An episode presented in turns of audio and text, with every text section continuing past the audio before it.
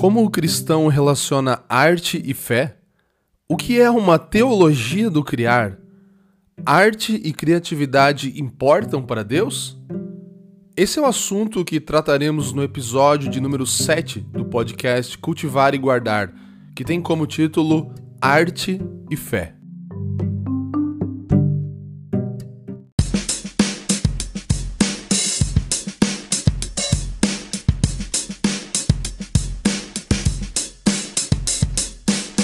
Sejam muito bem-vindos a mais um podcast da Cultivar e Guardar. Nós estamos aqui hoje com a alegria de receber o Lucas. Lucas, um amigo já de longa data aí.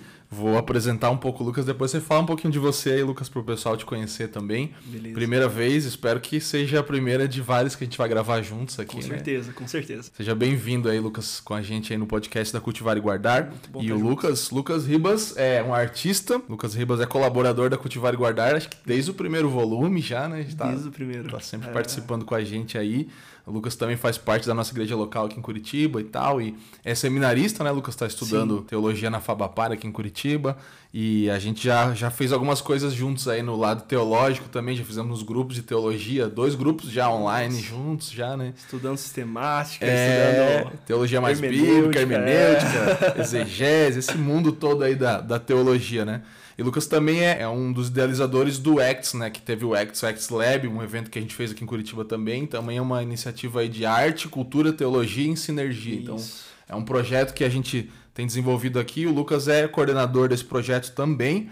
E também agora vai dar iniciativa aí num novo projeto da Cultivar, né, Lucas? Que é esse grupo de leitura que a gente vai fazer, que é o tema também do que a gente vai Com comunicar. certeza, sim. Então dá um oi aí pro pessoal. Oi, pessoal, tudo bem? Bom falar com vocês, estar aqui presente. Muito obrigado, Fabiano, pelo convite. Estou muito animado de estar aqui presente falando sobre esse conteúdo aí maravilhoso desse livro que foi lançado agora pela Thomas Nelson. Legal. E a gente, como o Fabiano falou, a gente tem caminhado junto já, conversado sobre teologia e arte bastante, né? Bastante, É, bastante. sou curitibano, tenho aí me aventurado na arte já há um bom tempo. Na verdade, desde a minha infância, né? Eu já trabalho com arte, mas faz ah, em média uns quatro anos aí que eu comecei a trabalhar mais específico com a arte, pintando tela, pintando sobre canção também com aquarela, usando materiais naturais também. Legal. Até algo que eu me identifico com o artista né, do livro que a gente vai conversar um pouco hoje aqui. É isso, ele usa também alguns materiais naturais, né? E Legal. eu amo isso, amo essa questão mais de trabalhar com a natureza. Uhum. Eu gosto muito, eu acho que isso evoca muito a essência das coisas, né? E a gente tá num, num mundo que, de certa forma, o niilismo tem regido muito, ou então, né, uma mística muito aí, uma espiritualidade muito superficial, Sim. e quando a gente vai pensar aí sobre trabalhar essa questão mais de sentido na, na, na arte, a gente vai evocando aquilo que vai contrário a muita coisa aí ruim dessa época. verdade, verdade. Mas a gente vai chamando aquilo que tem de essência, né? Exato. O Lucas Pessoal. já engatou a primeira e foi. Já começou É. aqui, já, já saiu já falando, Já. já, e cheio de coisa pra compartilhar. Na verdade, é, é quando a gente está imergido, né? Como você tá, né? Imergido aí nesse universo tanto Sim. artístico. Depois a gente vai compartilhar também as redes sociais Lucas aí pro pessoal conhecer os trabalhos. Agora, recentemente, inclusive, né? Teve uma exposição sua aqui em Curitiba, né? Dos seus trabalhos, junto com outros artistas. Tem muito a ver, né? Por isso que a gente gosta de estar junto, de falar dessas coisas, porque é a proposta um tanto quanto da Cultivar e Guardar, que é essa mistura de arte com teologia, esse universo todo. Então é, a gente tem muito para compartilhar daquilo que a gente está se alimentando e bebendo e, como você falou, então a proposta desse podcast é justamente falar desse livro aqui, né? Que é o Arte e Fé, Makoto Fujimura. Então, um lançamento aí, tradução é, de um livro de 2020, né? Esse livro, se eu não me engano, e foi agora publicado pela Thomas Nelson aqui esse ano, em 2022, e a gente, pela Cultivar e Guardar, vai estar iniciando um grupo de leitura, né, Lucas? Que é esse, essa proposta de, de acontecer encontros ao vivo, online, que a gente vai estudar capítulo a capítulo desse livro Arte e Fé. E o Lucas é o coordenador principal, a gente vai ter vários convidados aí participando com a gente desse projeto. Daqui a pouco a gente também fala mais e convida vocês, mas já são vários amigos que já têm aí desenvolvido esse trabalho de conscientização da importância da teologia misturada com a arte, de como Deus opera através da arte, né? De como isso é valioso, essa proposta de que a gente não pode ir na expressão pela expressão e tal, mas também não esquecer a expressão no lugar de um racionalismo só, né? Que é um pouco da Sim. proposta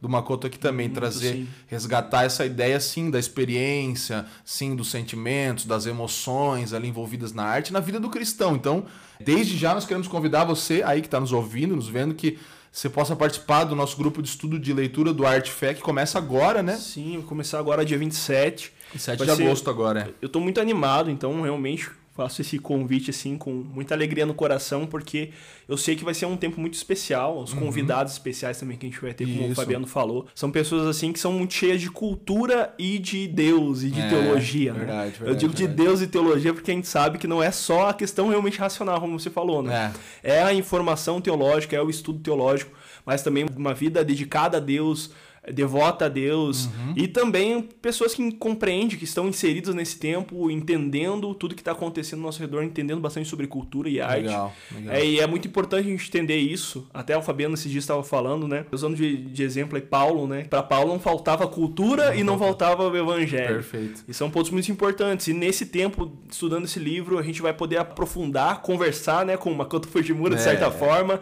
porque a gente vai sentar à mesa com em ele. Em português, aprender. né? Não precisa aprender a falar japonês para conversar conversar com o Makoto, né? Nem inglês, nem japonês. Nem japonês. inglês a gente ainda tenta, né? Mas aprender é. japonês.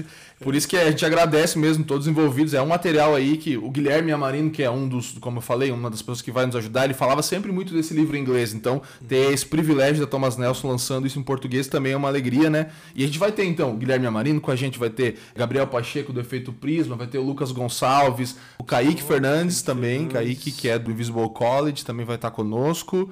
Ah, mais o Bruno Maroni Bruno, também. Bruno. O Lucas vai estar dando as principais aulas, a maioria delas, eu também, uhum. a Jaque, vamos estar juntos. Então, desde já, vai lá, se inscreve. A gente vai deixar o link aí na descrição, mas é cultivareguardar.com/arte. Então é sem custo, nós vamos ter as inscrições até dia 25 do 8. A gente vai lançar esse podcast agora essa semana já para poder você ter acesso a isso. E aí também você que é assinante da Cultivar, mantenedor, você vai ter acesso a esse conteúdo para depois também, mas as aulas vão ser para todo o público, aberto, gratuito, todos os sábados de manhã, para quem fizer inscrição, né, Lucas? Então, nós vamos uhum. montar um grupo, Sim. todos os sábados às 9, mais ou menos das 9 às 10, a gente calcula uhum. aí, e a gente já tá, tá com bastante gente inscrita Nossa, aí, né, nesse lançamento de um dia e pouco aí, né? E é isso, então vamos direto aqui para o nosso tema, conversar um pouquinho, Lucas, sobre a proposta do livro. A ideia, então, desse podcast, como a gente conversou, é fazer uma introdução para aqueles que vão aí participar do nosso grupo de leitura, terem já essa noção introdutória do que o livro vai tratar, e aí depois a gente vai direto para o primeiro capítulo lá nas nossas sessões. Então é uma introdução ao livro Arte e Fé de Makoto Fujimura. E aí, o tema, já que o subtítulo, Lucas, é uma teologia do criar, né? Uhum. Muito legal isso, assim, esse, essa temática que vai seguir o livro. Então, o que, que você tem para comentar, Lucas, desse conceito do Makoto aí, dessa ideia de desenvolver nos capítulos todos uma teologia do criar? Porque, novamente, é, o livro, o nosso grupo, né, esse podcast não é especificamente para teólogos ou para artistas somente, né? Sim, sim. Especialmente nós queremos e creio que ele também quer alcançar esse público, né? É, artistas sim. especialmente, mas ele é um livro para todo cristão por causa dessa ideia da teologia do criar. Então, fala um pouquinho, Lucas, aí, o que você percebeu aí na leitura e qual a sua compreensão dessa ideia da relação com a cultura, enfim. Na verdade, esse livro ele é uma continuidade de um outro livro dele, né? O uhum. Culture Care. Legal. Né? O Cuidado Cultural. Legal. E é muito interessante porque ele vai trabalhar, desenvolver como se dá também, né? A partir da, da criação, o nosso cuidado com a cultura, a partir de um certo realmente cultivo. Ele até, ele até usa isso no livro, nessa né? palavra, uhum. de cultivo. Cultura não é algo que a gente somente consome, mas cultiva. Perfeito. E daí ele vai trabalhar esse pensamento que muitas vezes a gente acaba indo por uma linha de se envolver com a cultura uh, mais focada em guerra cultural, ah, né? Verdade. E nisso muitas vezes a gente acaba se afastando da sociedade, a gente acaba se afastando da, daquilo que está acontecendo, ou então uma, tendo uma ideia de que a gente está se afastando, que a gente está como se a gente estivesse purificando, né? Uhum. Mas na verdade a gente só tá arrumando briga às vezes até em, em, questões, algumas questões, não estou falando que existem algumas questões de valores, uhum. são importantes a gente ter um posicionamento bem firme, né? E não ter vergonha desse posicionamento. Perfeito. É, algumas questões morais, principalmente, que são culturas ruins que realmente se perpetuam. Agora tem muitas coisas em relação à arte mesmo que a gente acaba largando, porque a gente fala, não, a arte é do, é do, do capeta, é, né? Do diabo, é do gramunhão.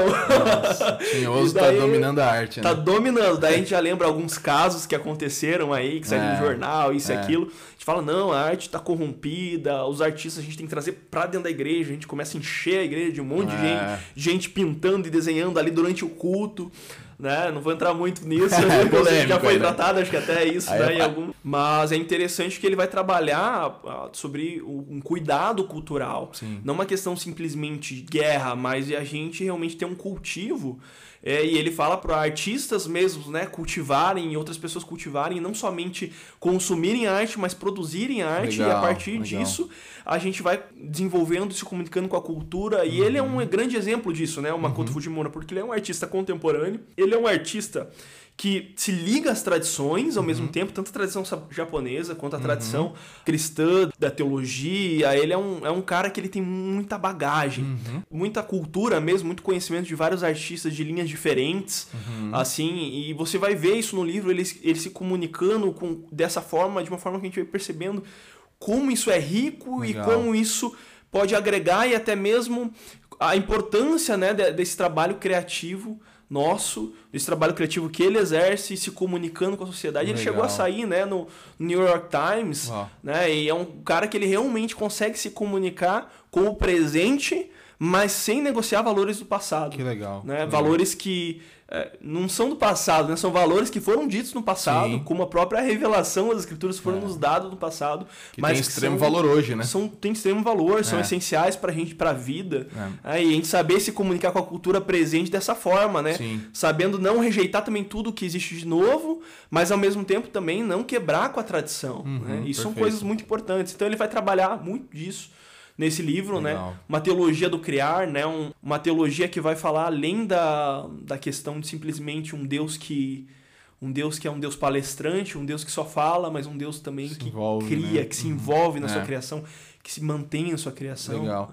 Isso é muito bom. É, essa proposta acho que é muito atual, importante. Sempre foi, como você falou, no passado você pega às vezes eu leio, tô lendo algumas coisas do Stott, eu vejo assim, de, uhum. né, de bastante décadas atrás, assim, na mesma situação, ou mesmo Schaefer, outros caras, assim, você pega em vários momentos, sempre foi esse um desafio, né? Então, como você mesmo citou, Paulo, no Areópago, Atos 17, ele está lidando com essa mesma coisa, né? Então ele está é. ali envolvido com a cultura e cheio de Deus, né? Cheio da palavra, cheio Sim. da teologia. Então um cristão ele sempre precisa ouvir em dobro, né? Ele precisa ouvir Bíblia e precisa ouvir cultura, precisa estar com os, os ouvidos atentos para ouvir as pessoas por trás de uma linha, de um pensamento cultural, né, propagado. E cultura é muito amplo, né, não, não se limita Sim. à arte, se limita a todas as, as ações e todos os pensamentos humanos aí que estão formando a mentalidade do nosso tempo. Então, eu gosto muito, inclusive, do Stott que ele fala essa ideia de não ser escapista, né, e nem ser conformista com relação à cultura, mas criar e respeitar, honrar e também usufruir da boa criação de Deus, né,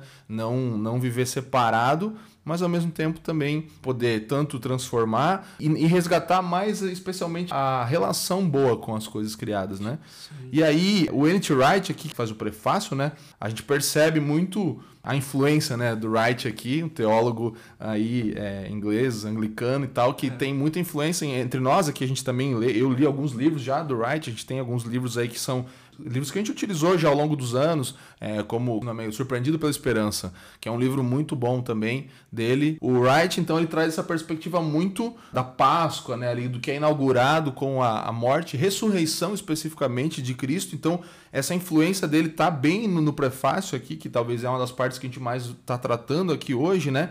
E aí, essa, essas expressões como o novo mundo de Deus, que ele fala bastante, são coisas que, tão, que têm muito, muita conexão com esse criar da arte de alguém que nasceu de novo, que faz parte dessa nova criação de Deus, porque o que é inaugurado de fato na ressurreição de Cristo é a nossa, nossa ressurreição, primeiro espiritual, a nossa vida espiritual, vivificados, e algo que vai ser pleno quando nós também experimentarmos o que Cristo experimentou, que é a restauração da nossa, do nosso, nosso corpo, de sermos revivificados, termos um corpo glorioso e tudo isso mas é como, como a gente experimenta isso já hoje nas artes, né? como a gente experimenta nas criações humanas, sejam elas da ciência, da tecnologia, que também são expressões culturais, então por isso que a gente amplia isso não só para quem pinta ou compõe canções ou é um fotógrafo, enfim, mas se amplia para todo tipo de criação humana. E aí tá muito claro essa, essa influência do Anti Wright aqui muito no livro. Muito né? e principalmente esse pensamento que ele vai trabalhar a metanarrativa também nesse Isso. livro. Aí a, a, questão da criação, queda, redenção e consumação. Uhum. Ele traz algo que, claro que nos próximos encontros, né? É. Nos encontros do, do grupo de leitura vem, vai ser, tá com a gente. vai ser desenvolvido, mas basicamente a gente pode. Posso falar um pouquinho já aqui, né? Uhum. Que ele vai. O último ponto, que seria a consumação, ele vai trazer até um, um ele fala que é importante e interessante a gente olhar isso como uma nova criação. Que legal. Né? Ele, ele, traz um, ele muda um pouquinho o nome, mas com, ainda com o mesmo Sim, sentido, sim. né? Ele fala criação, queda, redenção e nova criação. Sim, é. Porque ele vai falar que a gente vem do, do novo, né? Daquilo que Deus criou, nós fomos criados. Aí vai acontecer a queda, vai acontecer a, redenção, mas a gente vai continuar caminhando para um Uhum. novo novo, né? Uma, Quando ele vai falar do Kintsugi também ali no Ah, livro, ele vai falar legal. sobre a nova novidade. Vamos falar sobre isso, é. E ele vai falar sobre esse trabalho da teologia do criar, né? Esse trabalho artístico e o artista caminhando sempre como co-criando com Deus, né? Sempre em direção ao novo. Perfeito. Sempre em direção ao futuro e sempre com os olhos fixos naquilo que há de acontecer na glória vindoura, né? Na, legal, quando, que quando legal. Jesus retornar. Mas ele diz que já começa agora, né? Muito Essa bom, nova é. novidade já começa agora.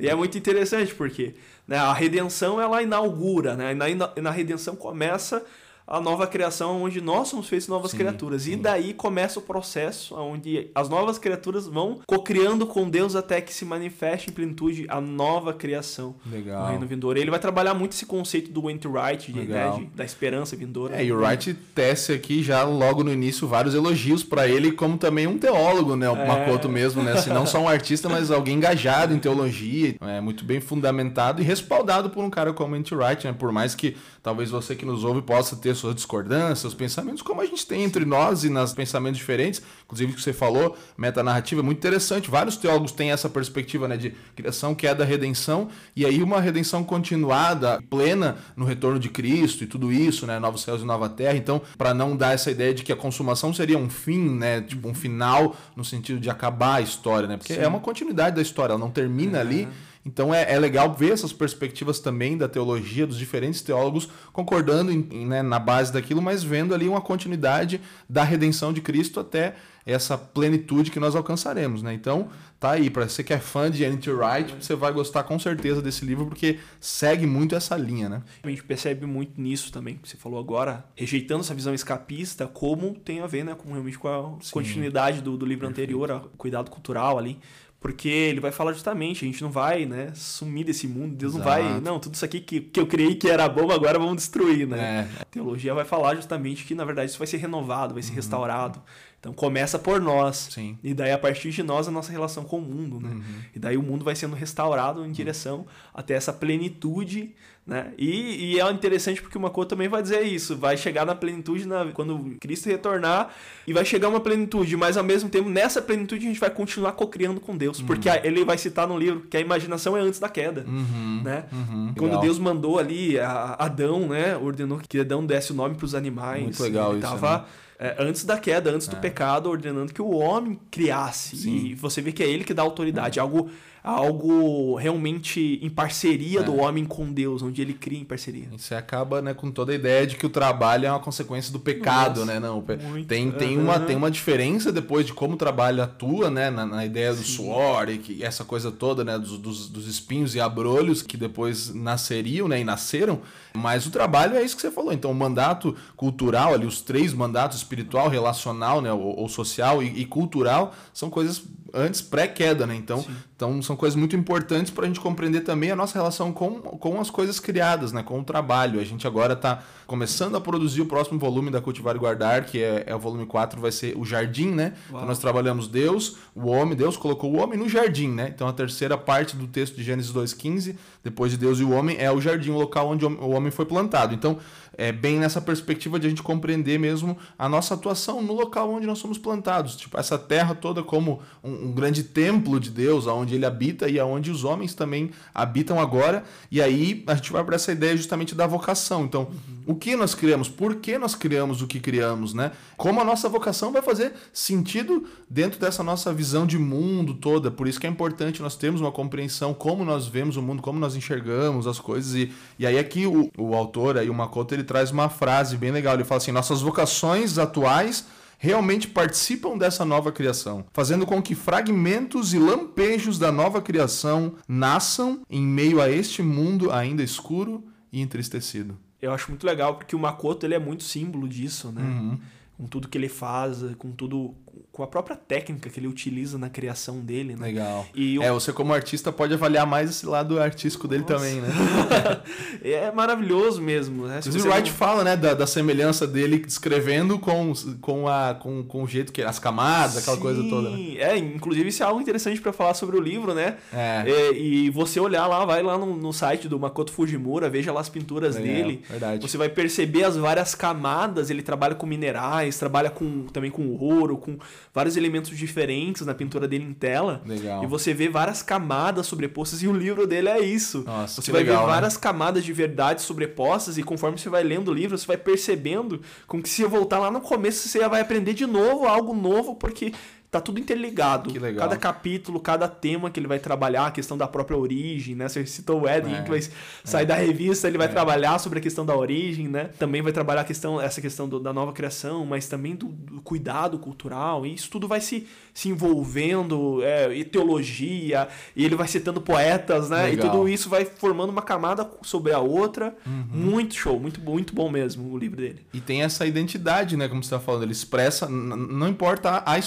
expressão, É. seja escrevendo, seja. Tem uma coisa ali da identidade do artista também, né? Que é outra coisa que. E a cosmovisão dele. Isso, tá, tá expresso, né? Muito expresso É. ali. Quando a gente olha a identidade do Makoto, até a questão da tradição, né? Da japonesa, que ele usa Uhum. Legal, várias legal. técnicas japonesas para fazer a pintura dele. Que legal. Ah, e também essa questão da, da, da teologia, a cosmovisão dele. O, o Wright até vai falar dele ali no prefácio, né? Uhum. Que ele é um artista raro, porque a gente vê ele sendo fiel Isso. né? E- Em todas as formas, tanto a teologia dele ser claramente posicionado assim diante do mundo, do meio artístico, que ele tem um reconhecimento muito grande já. E ele se posiciona como cristão e mesmo se posicionando, ele também consegue se comunicar com aquele ele- o Wright vai falar: "Nossa, isso é, ele é já uma raridade". E eu tô na esperança aí que não vai ser tão raridade É, logo, porque Esperamos levantar mais pessoas assim. mais né? pessoas vão se tornar assim. Eu tô nessa caminhada buscando isso também. É verdade. É, e é muito legal ver- perceber isso, né? Quando a gente pensa em nossa relação com a cultura, seja como cada um aqui possa entender, né?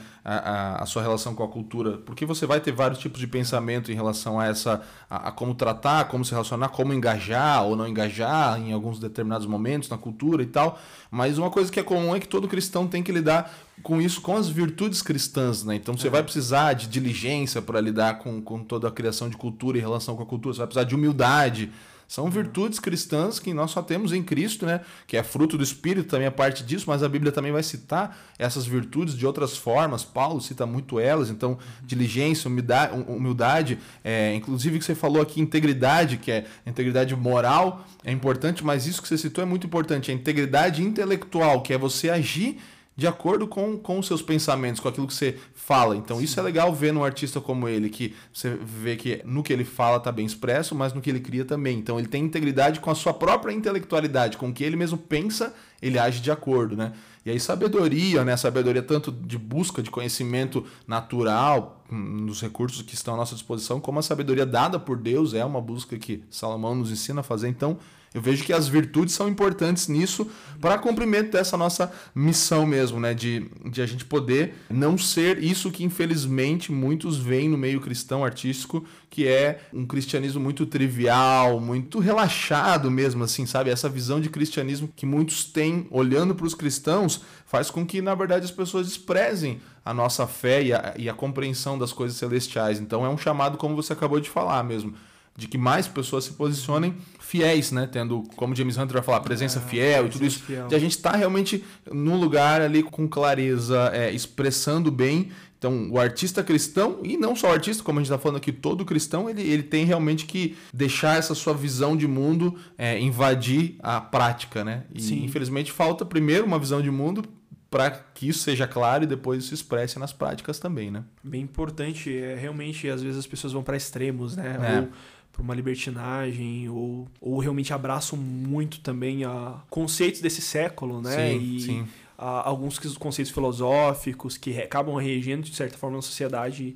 As pessoas acabam abraçando aquilo e tendo, às vezes, a, até fala que é cristã a arte dela, às vezes. É. é até interessante que muitas vezes são até artes bem que se dizem confessionais, é, né? Verdade. Mas estão cheios do pensamento dessa era. É. E outras pessoas que também são extremadas, é. que é só a, ao tema religioso, mas é importante a gente ter essa presença fiel e saber dosar, né? Saber entender que fugir dos dualismos Isso, mesmo da esquizofrenia é, cultural, né? Exato tem marcas, empresas, né, que se dizem cristãs. Até o livro Chamados para Criar é um livro muito legal que ele avalia empresas, pessoas, empreendedores cristãos que se, se dizem cristãos confessionais e aí tem uma política toda errada no sentido de como trata seus funcionários, Sim. como trata o meio ambiente e tal, mas nas suas sacolas bota lá João 3,16. É. Então você vê que é um, é um selo ali para tentar justificar ou dizer, não, estamos pregando o evangelho que é totalmente contrário, incongruente com o comportamento e tudo isso. Então, no estilo N.T. Wright aqui de ser, o cristão, né, o artista, ou todo cristão, deve realmente ir para essa realidade do futuro de Deus, trazer essas coisas para a realidade do hoje. Né? Isso é um papel de um cristão, de um artista cristão, é conseguir imergir numa realidade daquilo que ainda vai acontecer em plenitude, que é o que nós temos acesso, essa ideia do reino já e ainda não. Então o cristão ele tem essa levar as pessoas para um lugar eterno através de uma tela, através de uma imagem, Sim. uma fotografia de uma canção que você canta, você fala, cara, parece que eu fui é o lampejo que ele falou ali na frase há pouco, né? Os vislumbres, é, é. é aquela coisa de, nossa, da onde veio isso? Porque desse mundo não é. Então, é, essa é a coisa é, saudável, mística, da experiência, da coisa de que não vem dos, de nós, mas, mas transcende a humanidade até a temporalidade nossa e traz essas, essas experiências de lampejos daquilo que, que é futuro pro hoje, né? Então, esse é um papel de alguém. E, e aí você vai ter as coisas simples da vida, a, a, a justiça de Deus. Você manifestar a justiça de Deus hoje, a justiça correta, a beleza e tudo isso que são atributos mais naturais, assim, eles são lampejos de um reino vindouro. São coisas Sim. que não são naturais para o nosso tempo, são coisas que são fora da nossa realidade. Não, e o Makoto ele trabalha muito isso, é interessante que isso tem muito a ver com o próprio processo dele criativo. Né? Legal. Né? Então ele tá, você vai ver vários, várias questões que acabam confrontando aquilo que a gente falou, né? Tem aquela posição errada da guerra cultural, muitas sim, vezes, sim. mas também tem a questão de, de certos valores que a gente precisa realmente confrontar desse século. Com certeza. E ele vai trabalhar essa questão da, da justiça, né? E da misericórdia, né? Beleza e misericórdia, ele vai falar. Como realmente contrárias ao que muita gente trabalha, mas que são dois caminhos do reino de Deus, Legal. né? Que, Deus, que a gente deve desenvolver e que a teologia do criar desenvolve. Uhum, uhum. E ele também vai falar sobre a paciência. Tem muito a ver com o processo dele. Legal. Porque no processo dele, ele faz tudo de uma forma muito contemplativa. Que você Legal. falou, aquela mística boa uhum, mesmo. É um processo de adoração e de meditação na própria própria escritura, né? Se a gente for ver e, e pensar até sobre o, a série que ele fez, né? De, de quadros aí dos quatro evangelhos, ah, né? Sim. E é sensacional a gente perceber, Legal. sabendo do processo dele, que ele vai, vai pegar o pigmento, aí daí ele vai, vai, vai preparar a tinta com a cola, daí tem que esperar depois secar, vai pintar, depois vai esperar secar, vai ter que ter a paciência. Que legal. E ele fala que isso é tudo um que é como se ele estivesse rebelando contra o mundo acelerado que a gente uhum. tem agora, né? Nesse momento secular que a gente vive. E também, então, você vê essa questão da paciência brigando, né? Aí com a aceleração do nosso tempo mas também a questão da beleza e a questão da justiça, hum. também como sinônimos de, da teologia do criar que preenche, né? Que usufrui da abundância de Deus para criar algo que vai preencher um vazio, como por exemplo a injustiça. A injustiça hum, o que é falta de justiça. Então a justiça vem para preencher um lugar, né? Isso é muito legal porque, Lucas, é muito fundamentado, né? Em toda a escritura, numa teologia saudável, todas as coisas que você está trazendo aqui deixam claro, assim, para mim que, por exemplo, como que se encaixa a imaginação nisso tudo, né? A ideia de, ah, não, eu vou fechar meus olhos, vou imaginar uma coisa que. Você precisa estar tá cheio de Deus. É o que Colossenses vai falar, né? Que a gente, a gente vai transbordar daquilo que a gente tá cheio. Então nós vamos cantar, nós vamos orar, nós vamos Sim. gerar canções, nós vamos gerar arte a partir daquilo que nós estamos cheios. Então nós precisamos nos encher Habite em vós ricamente a palavra, né? Paulo vai falar lá. Uma imaginação cristã e redimida também, porque não, né? A gente pode falar desse jeito também, que não é tirar as coisas do nada, que às vezes o artista ele tem essa coisa muito do subjetivo e, do, e tal, mas se você parte de um pressuposto que você está falando de um artista cristão, é alguém que está cheio de Cristo, da sua palavra, uhum. cheio não de filosofias e de ideologias é. desse tempo, como você falou, que às vezes alguém pinta porque é uma, uma caricatura, um rótulo de algo que seria cristão, mas que não tem esse estar cheio e recheado da vida de Deus. E aí ele fala que que a imaginação nos dá asas para criar, mas é por meio das lágrimas de Cristo e do convite para o banquete de Deus que podemos ser participantes da nova criação. Fantástico. Então, Deus nos deu uma imaginação. A gente fecha os olhos e imagina, mas por meio das lágrimas de Cristo e do convite ao banquete de Deus, nós podemos ser participantes da nova criação.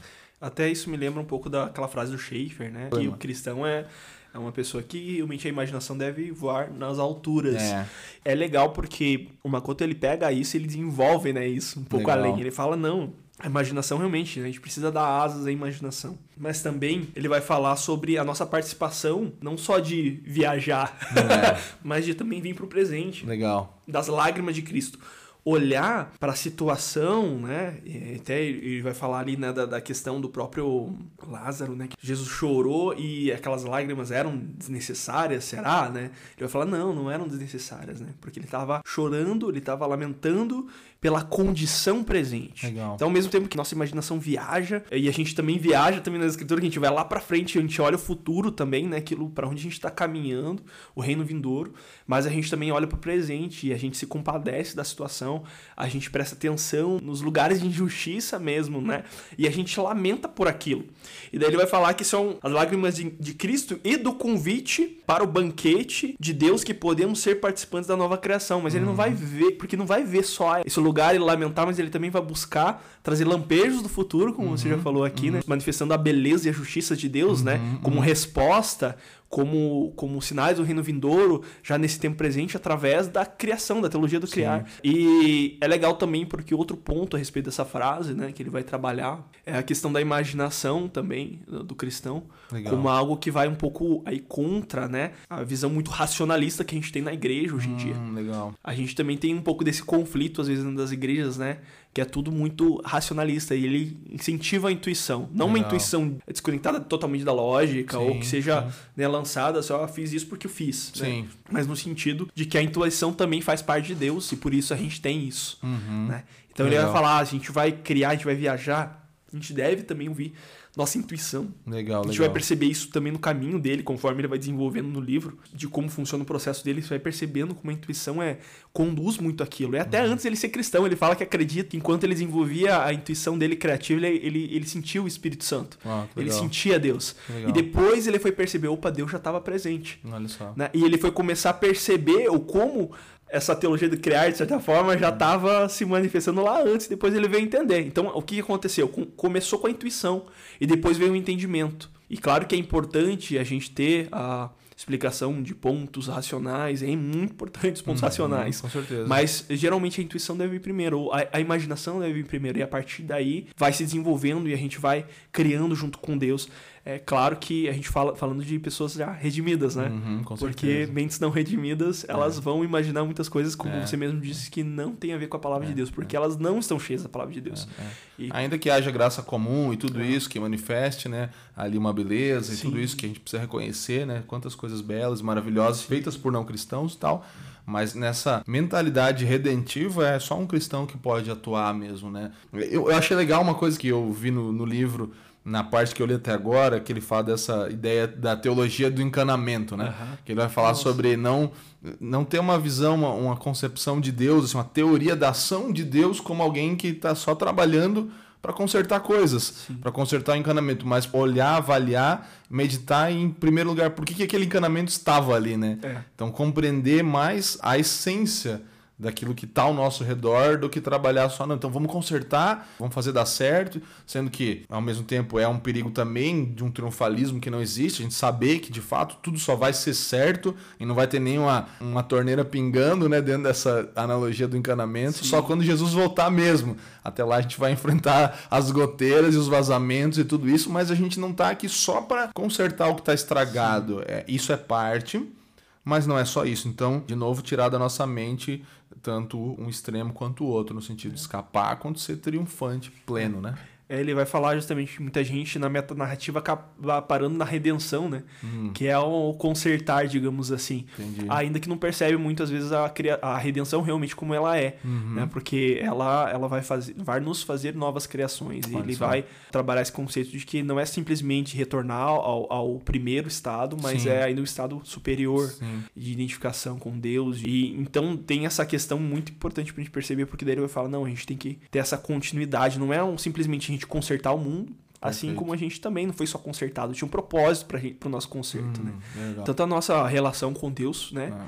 E quanto também o que, que vem depois disso, né? É o que a gente começa depois de ser redimido, depois de ser consertado, a gente começa a fluir água através de nós. Exato. Começa a vir o- os Perfeito. lampejos do reino, começa a fluir o Espírito de Deus, começa a transbordar para tudo que a gente faz, não é Cumpre assim? a sua função, né? De a fato, sua né? função, Tem- não é restaurou e agora? Agora Sim. é isso aí, restaurou, agora vamos todo mundo ser arrebatado pro céu. É, visão, aquela visão É. escapista de novo, né? exatamente. Que Ou agora acabou o trabalho aqui. vira só ali uma coisa né, que, que legal, mas é isso. É. Tipo, você, né, não- infelizmente, isso é, isso é não ter um desenvolvimento da salvação, né? Uma coisa que é, realmente restaure plenamente o propósito para aquilo que você foi criado para existir. E aqui a gente está falando de pessoas e de coisas também. É. Então a gente está falando também de restaurar uma boa relação com as coisas criadas para cumprir o propósito delas, né? Então às vezes a gente tenta encaixar muitas coisas dentro da liturgia do culto, trazer arte para dentro da igreja, sendo que ela tem um lugar. Algumas canções têm um bom lugar na nossa playlist, tem um bom lugar lá. Elas não precisam necessariamente, né, ser trazidas para isso seria redimir tudo. Então é, vou fazer e trazer todos esses eventos e possibilidades para dentro da igreja, sendo que elas têm um papel muito importante na sociedade. Sim. E eu limito elas ali, aquelas paredes aonde a gente quer trazer as coisas lá para dentro e poder ali aproveitar de um jeito que, entre aspas, seria santo, né? Não, não é esse tipo de relação que Deus nos chama para resgatar e redimir né, na sociedade. É interessante que se for seguir, né? Isso daqui que você tá falando que é ruim, a gente vai acabar privando o mundo É. da nossa perfeito. presença fiel e também de muita coisa que a gente pode servir ele, Sim, né? sim. A gente vai privar o mundo e a gente também vai privar a igreja, porque vai privar a igreja daquilo que ela realmente precisa receber. A gente Uhum. vai encher de um monte de coisa que na verdade devia estar lá fora, né? Se a gente pensar, aí acaba se tornando um- uma relação Uhum. que tanto a igreja quanto o mundo perde, né? Makoto continua no, no livro falando sobre dois atributos importantes, né, Lucas? Que é beleza e misericórdia, né? Então a gente isso é muito falou um pouquinho até sobre isso aqui, né? É, isso é muito legal, essa, essa ideia da beleza e da misericórdia, assim, na compreensão de que são os caminhos aí que Deus usa para cumprir as coisas que ele estabeleceu para nós na obra dele, em primeiro lugar, e para nós também rumo à nova criação, ao destino perfeito, completo que nós experimentaremos, seja numa consumação ou numa redenção plena, ou como nós falamos aqui, né? Então, essa ideia de Deus endireitar o mundo através da sua justiça, o que vai ser pleno no retorno de Cristo, está totalmente baseado e, construído em cima de uma característica que vem antes, que é a misericórdia de Deus. Então, Deus só vai manifestar justiça, que pode ser beleza também, porque a justiça é bela, né? Através da- dessa base, desse lugar mais profundo que é a sua misericórdia. Então, não é uma beleza só para tornar as coisas mais belas, mas ela é movida totalmente, uma justiça que é movida totalmente por uma misericórdia. Isso nos ensina muito sobre os motivos pelos quais a gente manifesta beleza, justiça através do que fazemos, né? Sim, e é, esses são caminhos realmente contrários mesmo né? ao que o mundo está acostumado, né? Porque você pensa né, em relação à própria misericórdia e a fraqueza para o mundo, né? Uhum. Misericórdia é fraqueza, mas pra gente a gente vai na contramão. Nesse sentido, a gente realmente há um certo choque para as pessoas, porque aquilo que ela para elas é fraqueza, pra gente é força. Quando a gente exerce, a gente trabalha por beleza, por justiça, com misericórdia, por misericórdia, e tudo isso sendo participantes, valores que a gente traz, é concordando com a obra de Cristo ou se identificando, né, É. com a obra de Cristo, a gente tá gerando vida. Legal. É aquela questão da semente, né, que precisa morrer para gerar É, vida. Precisa perfeito. morrer para frutificar. Perfeito. Uma das coisas que eu queria que você falasse com a gente um pouco também, eu quando eu li os primeiros cap- os capítulos lá, eu falei, o que, que é esse negócio de kintsugi? É uma arte japonesa, né, que está muito conectada com a- essa questão do- de realmente caminhar para o novo. Legal. Né, e da criação e daí agora uma nova criação. Porque ah, quando se quebrava, né, ia peças de porcelana, essa arte japonesa ela pega e ela, e ela faz uma peça nova a partir Legal. dos, digamos assim, dos cacos da antiga, Uhum. né? é, remendando com ouro. Olha só. E no final, essa peça acaba se tornando ainda mais bela do que ela era no começo. Uhum. E daí é essa conexão que o Fujimura vai trabalhar, né? Ele vai, vai trabalhar essa, conexão da teologia com, com essa arte japonesa. Legal. É, e é interessante a gente perceber que realmente beleza pode surgir das cinzas. Aquilo que pode estar quebrado, né? Ele faz referência a nós quebrados, seres quebrados, e ao mundo também quebrado. Isso ainda pode se tornar algo mais belo do que era antes da, da quebra, antes da queda. Isso é O- sensacional, A nova né? criação. né, Isso é de novo olhar para o plano eterno de Deus e perceber que em Cristo Deus não estava simplesmente consertando o que estava quebrado, mas estava fazendo um plano excelente, né? Isso transforma a nossa percepção da vida. É, é. Porque a gente começa a perceber tudo. Opa, peraí. Existe beleza e uma beleza que não só está sendo restaurada, mas uma beleza que ela está ganhando ainda mais corpo, que ela está se manifestando cada vez mais, mais glória, né? Acho que a gente pode conectar isso ao pensamento realmente do que Paulo diz, acho que é a segunda Coríntios 3,18, né? Que a gente Uhum. vai sendo transformado de glória em glória. E eu penso até que realmente nessa nova criação, nesse mundo vindouro, o mundo vai continuar crescendo de glória em glória. Legal. Porque é isso que a gente falou, a dinâmica do trabalho vai continuar. Uhum. A dinâmica da imaginação, da criatividade, da nossa relação uns com os outros, com o mundo e com Deus vai continuar. Muito bom. E a gente vai continuar caminhando sempre pro novo. Daí a gente fala, mas como assim? Né? Já não vai ser perfeito? Vai, só que Deus é infinito, ele é infinitamente perfeito. E a gente vai continuar caminhando infinitamente para dentro da beleza. Experimentando isso na Experimentando nossa, na nossa isso. própria vida, né? Cara, achei muito legal essa, essa percepção de fazer algo ainda mais belo do que já era originalmente, né? Então você pensar, por isso que não, não é o suficiente voltarmos ao jardim, né? A gente tem essa perspectiva, ah, nós vamos voltar ao Éden. Não, o jardim se torna uma cidade, né? É. Então você vê ali, o que era belo ficou ainda maior na nova cidade que nós habitaremos. A gente vai habitar numa cidade jardim. Quando a gente pensa numa nova Jerusalém, numa cidade que tá- está por vir, a gente pensa geralmente em algo muito, muito moderno, no sentido Hum. das cidades super áridas, né? Mas. Concreto concreto pra todo lado. Mas é uma cidade realmente totalmente sustentável. Eu É. penso nisso. Sim. Eu penso com. É uma cidade jardim. É uma Isso. cidade que vai ser sustentável.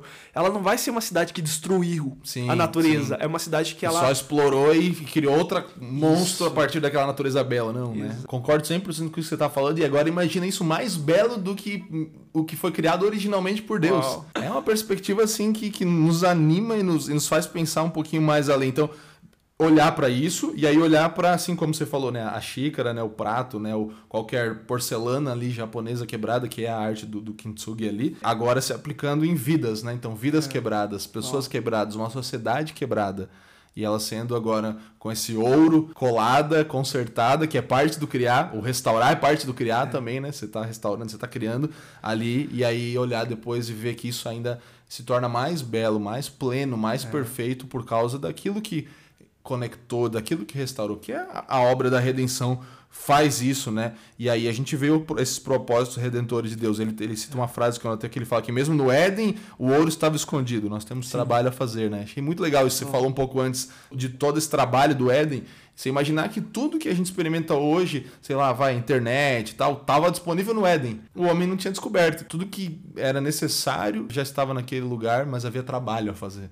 Havia desenvolvimento que Deus ele queria confiar ao homem para que ele desenvolvesse, chegasse onde a gente chegou hoje e um dia essas riquezas das nações vão ser entregadas ao Senhor para a glória dele, né? Isso é maravilhoso, cara. Você imaginar que ele vai receber as riquezas das nações, né? Aquilo que as nações desenvolveram e a gente poder ser parte disso, né, Lucas? Nossa. É interessante também a, questão da- do, do ouro. Eu fiquei pensando muito porque em muitas partes assim do Antigo Testamento, quando o ouro, até no tabernáculo, né, a Uhum. presença do ouro ali, geralmente ele estava presente nas coisas mais consagradas, né, Sim, com um símbolo assim do divino mesmo. sim. E é interessante que o que conecta as peças quebradas é, É, o ouro, é, é, o divino.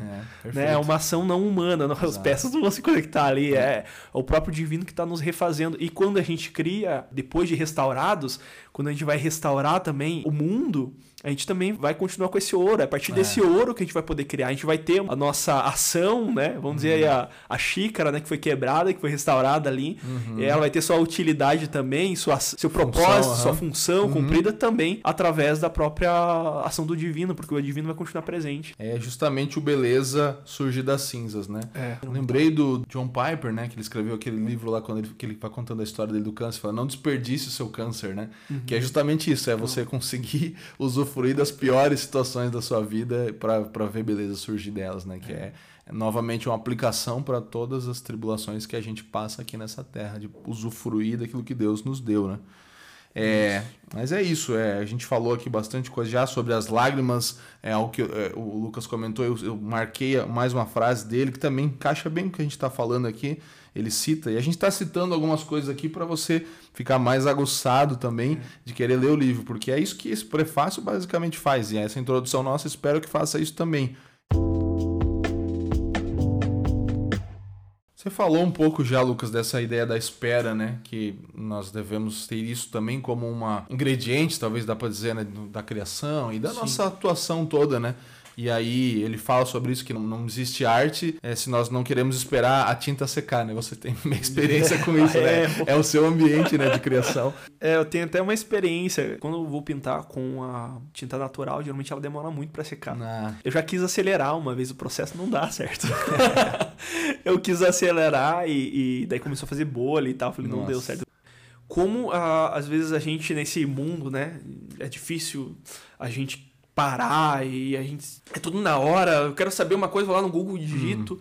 E a gente tem que realmente ir na contramão disso, porque a gente precisa criar um, um, um estilo de vida que vai respeitar cada momento, sim, né? Sim. E nessa paciência natural também a gente vai aprendendo uhum. sobre a paciência que Deus nos manda ter, né? Exatamente, a esperança. Exatamente. É esperar. A gente precisa esperar o reino vindouro. E quando o Makoto ele vai falar aqui sobre isso, sobre essa espera, ele vai falar que aquilo que a gente faz hoje, a gente tem que ter a certeza e crer que ele realmente vai fazer parte da obra final. Uhum. Lá no final, lá quando Cristo retornar, o que a gente está fazendo hoje importa.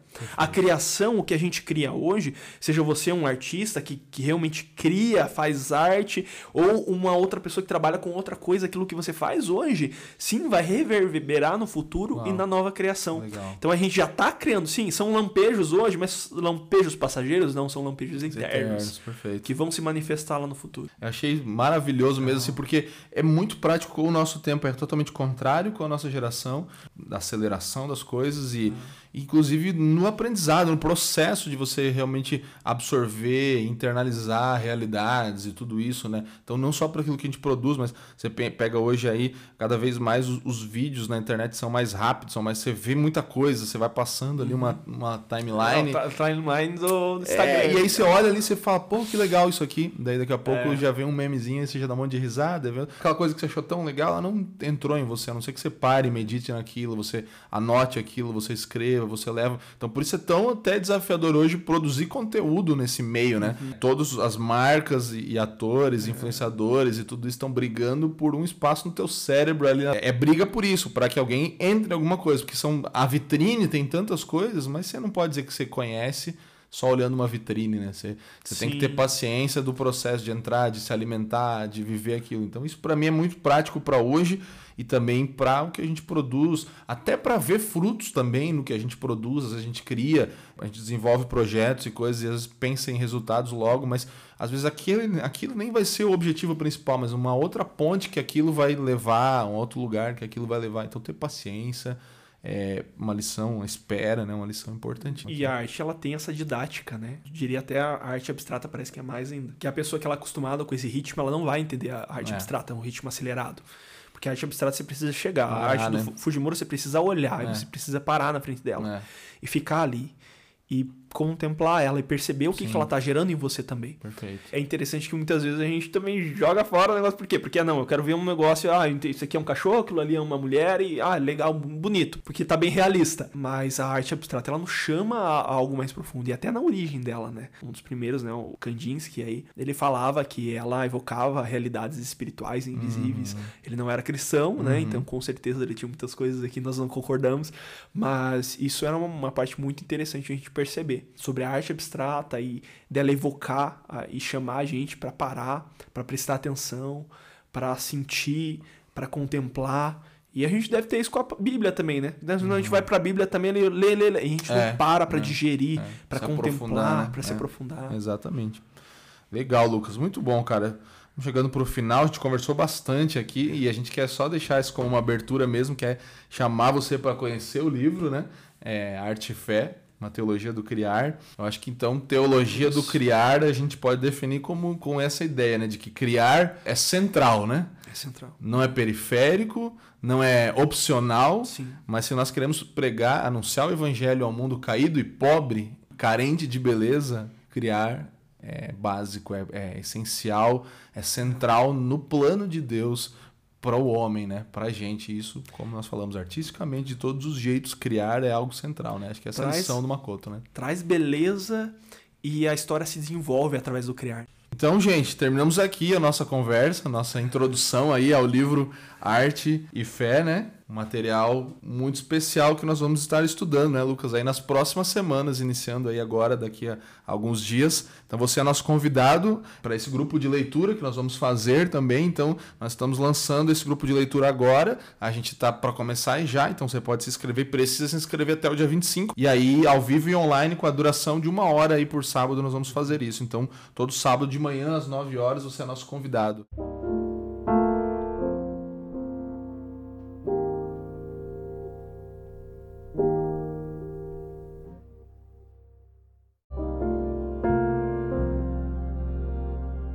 Muito obrigado, Lucas, obrigado, por participar com a gente aí desse podcast. Você é sempre bem-vindo.